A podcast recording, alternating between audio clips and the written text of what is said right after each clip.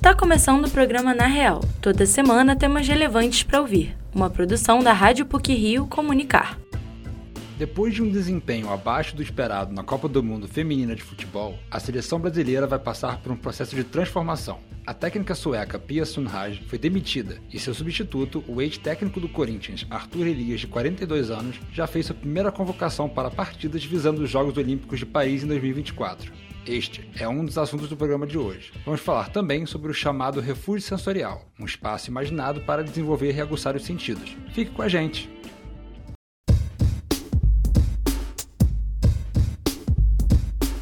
A seleção brasileira de futebol feminino, ainda com futuro incerto, inicia uma nova fase, agora sob o comando do técnico Arthur Elias, indicado pela CBF na semana passada. A reportagem é de Laura Tura.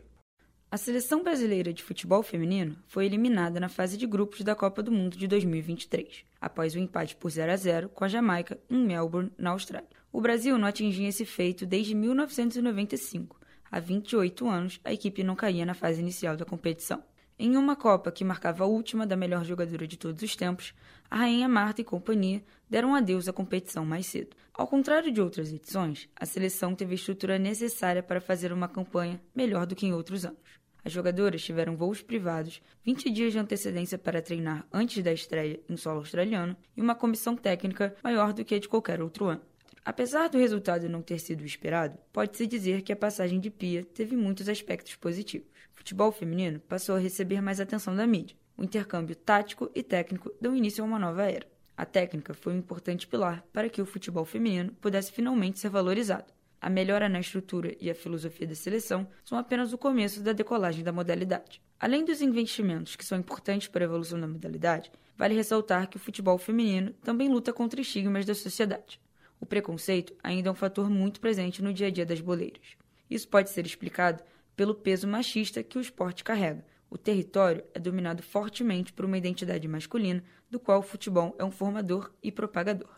Para falar sobre o desenvolvimento do futebol feminino, o professor de jornalismo esportivo do Departamento de Comunicação Social da PUC Rio, Alexandre Caralta, acredita que a mudança começa primeiro em enfrentar as barreiras socioculturais de preconceito que ainda existem contra a prática do futebol por mulheres.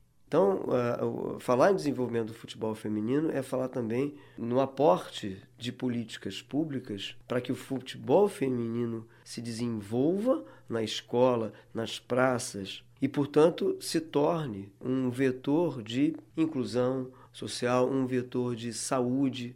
Marta, camisa 10 da seleção, proferiu em 2019 o famoso discurso de que não jogaria para sempre. Este ano, a camisa 10 se despediu dos gramados pela seleção brasileira. Com uma carreira marcada por seis troféus de melhor jogadora do planeta e lances memoráveis, a craque brasileira também é um símbolo na luta pela igualdade de gênero no esporte. Ela deixa um legado de exemplo para a próxima geração de talentos na postura dentro e fora de campo. Sem Marta, a seleção permanece com uma base de talentosos jogadores para a Olimpíada de Paris, como Ari Borges, de 23 anos, que teve destaque nessa Copa vindo do banco, Geise, de 25 anos, jogadora do Barcelona, Caroline, de 23 anos, jogadora da Liga Norte-Americana e muitas outras.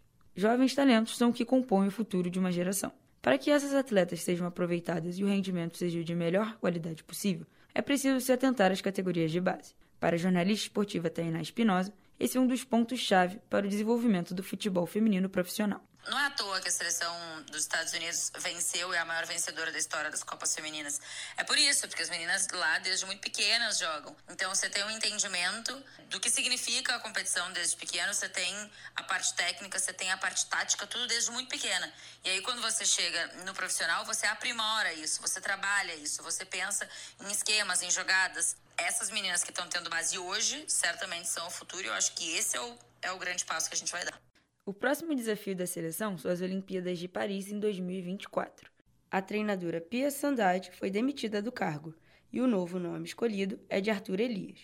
O técnico de 42 anos começou a carreira em 2006, com 24 anos, e veio de um trabalho de 5 anos no Corinthians, onde é multicampeão. O treinador foi quatro vezes campeão brasileiro e tricampeão da Libertadores da América.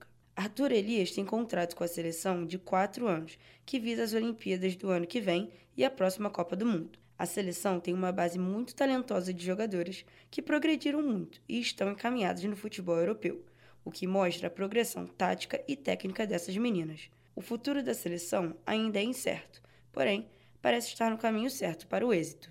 Laura Tura, para o Na Real.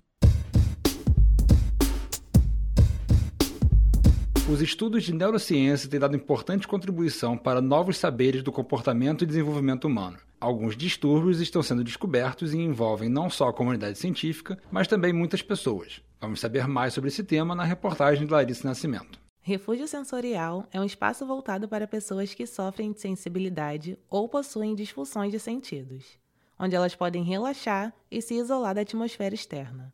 Jogos de interação, fones de ouvido, redes e escalada são alguns dos objetos oferecidos nas salas sensoriais para ajudar no processamento sensorial dos usuários.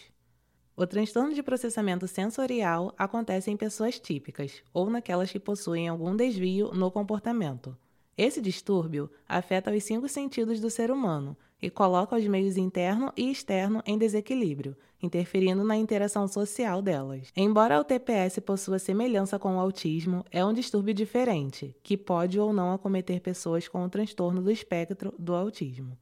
O transtorno de processamento possui dois graus: o de hipossensibilidade, quando o indivíduo precisa de muito estímulo para sentir incômodo, e o de hipersensibilidade, que pode ser sentido com mais facilidade.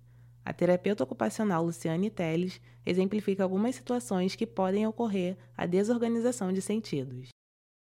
Uma criança que, se ela entra no shopping, nesse esse ambiente do shopping é um ambiente onde tem muitos estímulos sensoriais, são muitos barulhos, são muitos estímulos visuais, muitas pessoas, e às vezes essas crianças, por exemplo, elas se desorganizam com esse ambiente. Então, o transtorno de processamento é uma, uma dificuldade que a pessoa apresenta de processar todas essas informações sensoriais.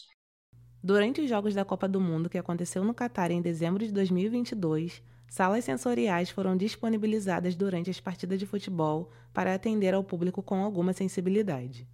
A iniciativa foi pensada a fim de garantir o conforto de todos os torcedores e promover a inclusão nesse esporte tão amado. Os estímulos que podem trazer incômodo para estas pessoas estão muito presentes em nosso dia a dia, como a luz alta em ambientes, texturas palpáveis e excesso de ruídos sonoros. Estes fenômenos, situados em locais urbanos, tendem a causar confusão de sentidos e podem contribuir para o desenvolvimento da síndrome do pânico e depressão. O professor do Departamento de Psicologia e de Neurociência da PUC-Rio, Thomas Cray, explica como o cérebro, órgão mais importante do sistema nervoso, reage às ações involuntárias e voluntárias do corpo. A gente realmente absorve muito de todas as informações que estão ao nosso redor. E é muito importante essa parte de você ter essa inclusão, sabe? De hoje em dia a gente cada vez mais conhece o funcionamento do sistema nervoso central e por conta disso, a gente vai criando essas estratégias, vai colocando isso, aplicando esse conhecimento na sociedade. No dia 19 de junho deste ano, os aeroportos de Congonhas, em São Paulo, e Santos Dumont, no Rio de Janeiro, inauguraram salas sensoriais. Normalmente, os aeroportos são lugares agitados e imprevisíveis. Por isso, fez-se necessário a implementação desses espaços, a fim de tornar a experiência das pessoas com transtorno sensorial mais tranquila antes de embarcarem. Luciane Teles conta como a implementação das salas podem contribuir para a confortabilidade das pessoas com TPS. Então, você ter esses espaços em ambientes públicos, você vai estar ajudando essas pessoas a buscarem ter esse local para estar dando uma organização nesse comportamento, nesse, nesse transtorno que elas apresentam. Em 1989, surgiu a especialidade em integração sensorial de Aires, criada por Ana Jean Aires, terapeuta que desenvolveu a teoria depois de se dedicar a este estudo com neurociência, biologia e terapia ocupacional, para entender os processos neurológicos que organizam as sensações do corpo e ambiente. Desde então, especialistas e terapeutas ocupacionais observam o comportamento do indivíduo e podem intervir para que ele execute qualquer atividade de forma satisfatória. O professor de neurociências Thomas Cray explica a mudança e adaptação dos seres humanos ao meio ambiente. A gente reage aos estímulos externos. De qualquer maneira, o que acontece? Isso vai ativar o teu sistema nervoso autônomo, parasimpático e o simpático. Nesse caso, o simpático, que vai fazer com que todo o sangue vai ser é, direcionado para os músculos, você vai aumentar o batimento cardíaco, você vai ter uma descarga de adrenalina. As salas sensoriais precisam ser cada vez mais implantadas em espaços públicos, para não transformar situações corriqueiras em desafios das pessoas que têm distúrbio comportamental. É importante reforçar que a acessibilidade precisa estar adequada a qualquer indivíduo. Larissa Nascimento, para o Na Real. E para finalizar a edição do Na Real de hoje, algumas pílulas sobre o que foi ou será destaque nas mídias. Pílulas da semana. O pré-olímpico de vôlei feminino, que será realizado no Japão, começa dia 15 de setembro, às 22 horas no horário de Brasília. O jogo, que marca a estreia da competição, será entre Bélgica e Bulgária. O Brasil vai entrar em quadra contra a Argentina dia 16, às 4 horas da manhã. Os outros jogos serão contra as seleções do Peru, Bulgária, Porto Rico, Turquia, Bélgica e Japão. A competição distribui seis vagas para os Jogos de Paris, que serão realizados em 2024. A Bienal do Livro, no Rio Centro, termina neste fim de semana. Durante o sábado, nomes como o apresentador Manuel Soares e a jornalista Gabriela Prioli vão fazer palestras no evento. No domingo, o encerramento vai ser com uma homenagem a Rita Lee, realizada com os autores Samora e Mel Lisboa, a jornalista Camille Viola e a cantora Nina Becker. Os ingressos variam de R$ 19,50 a 39 reais. Para adquirir, basta acessar o site da Eventim.